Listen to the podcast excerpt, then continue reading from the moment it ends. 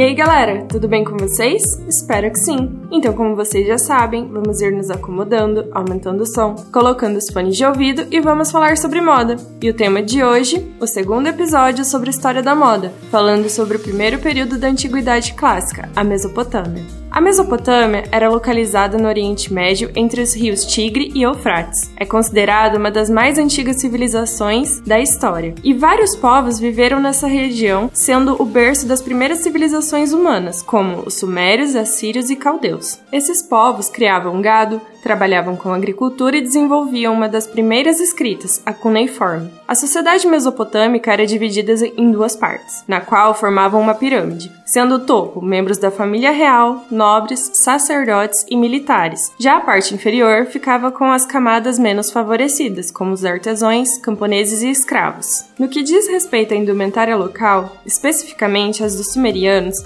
usavam um saiote de pele chamado kaunakes, caracterizados por tufos de lã visíveis extremamente grandes na peça. Os mesopotâmios já conheciam a tecelagem, porém com características bem primitivas, principalmente na maneira de se vestirem. Os homens usavam seus caunakés curtos e o torso nu, com algumas ocasiões. Já as mulheres os vestiam longos e cobrindo o colo. Normalmente, esses trajes que cobriam todo o corpo de ambos os sexos eram enrolados, dando uma aparência de uma roupa espiralada. Com o tempo, foram sendo substituídos por uma espécie de túnica com mangas. O tecido predominante usado na região foi o algodão, além da lã e o linho, e com o tempo a seda chinesa. A suntuosidade das roupas e seus complementos, como normalmente em qualquer cultura, indicava a posição de prestígio do usuário. Ambos os sexos costumavam ter cabelos longos e cacheados. Com o tempo, as técnicas para vestir foram sendo desenvolvidas e aprimoradas, e a vestimenta mudava com base na classe social.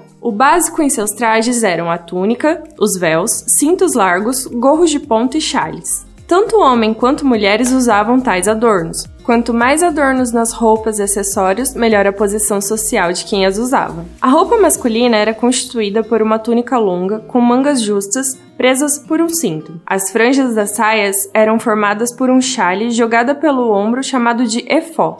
As cabeças não eram muito ornamentadas, porém o uso de um gorro ou barrete frígido era adotado pelos homens, já que também usavam brincos. Como os calçados eram de uso comum, o uso de um tipo de bota de couro com o bico ligeiramente levantado eram bem característicos, algo similar ao que conhecemos dos desenhos como o do Aladim, o que era uma característica muito oriental. Esse bicos ajudava a andar com mais facilidade na areia, tendo localidades bem arenosas e desérticas. É uma região que hoje se localiza onde é o Iraque. Seu clima varia nos extremos, sendo de 10 a 15 graus no inverno e chegando a 50 graus no verão. As classes inferiores usavam as mesmas coisas, mas com menos adornos e riqueza. Os homens e mulheres tinham cabelos longos e eram cacheados com pinças quentes. Os homens também faziam a própria barba, adornavam também com fios de ouro que entrelaçavam no cabelo.